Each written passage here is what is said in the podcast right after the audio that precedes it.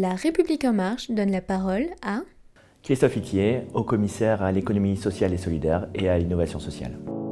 Qu'est-ce que l'ESS Alors l'économie sociale et solidaire, c'est 165 000 entreprises de statuts divers, associations, fondations, mutuelles, coopératives, entreprises sociales, qui œuvrent chaque jour au travers de 2 300 000 salariés, de 12 millions de bénévoles pour répondre à des besoins sociaux euh, dans les territoires. Donc l'ESS est autour de vous tous les jours. La feuille de route du gouvernement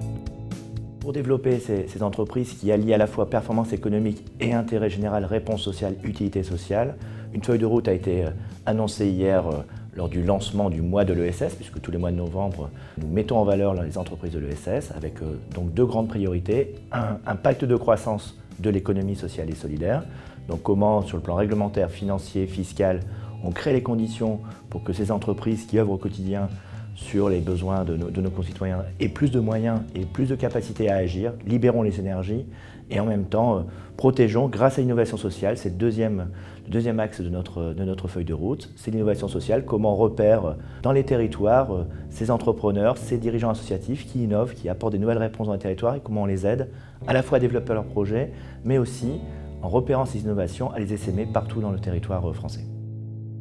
Quelle est votre ambition pour l'ESS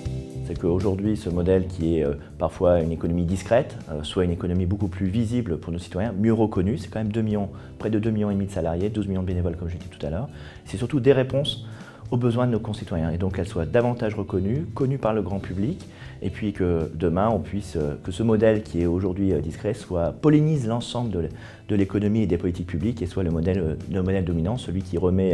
la finance au service de l'économie et l'économie au service de l'homme. Pourquoi séparer l'économie sociale et solidaire de l'économie Évidemment, aujourd'hui, on a ce secteur de l'économie sociale et solidaire, mais euh, moi, je suis pour une, et le gouvernement est pour une, ESS offensive euh, qui euh, irrigue, qui vient irriguer l'ensemble des secteurs de l'activité économique. Et d'ailleurs, les grandes entreprises elles-mêmes, au travers notamment de la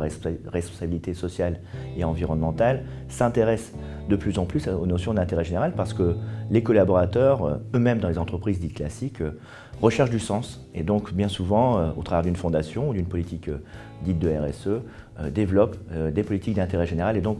je pense qu'on est à un moment de l'histoire, un moment de l'histoire de ce pays où justement euh, chacun doit faire sa part, du citoyen au travers du bénévolat, de l'État bien sûr, mais aussi des entreprises de l'économie sociale et solidaire et des entreprises classiques qui toutes doivent contribuer à la réalisation de cet intérêt général.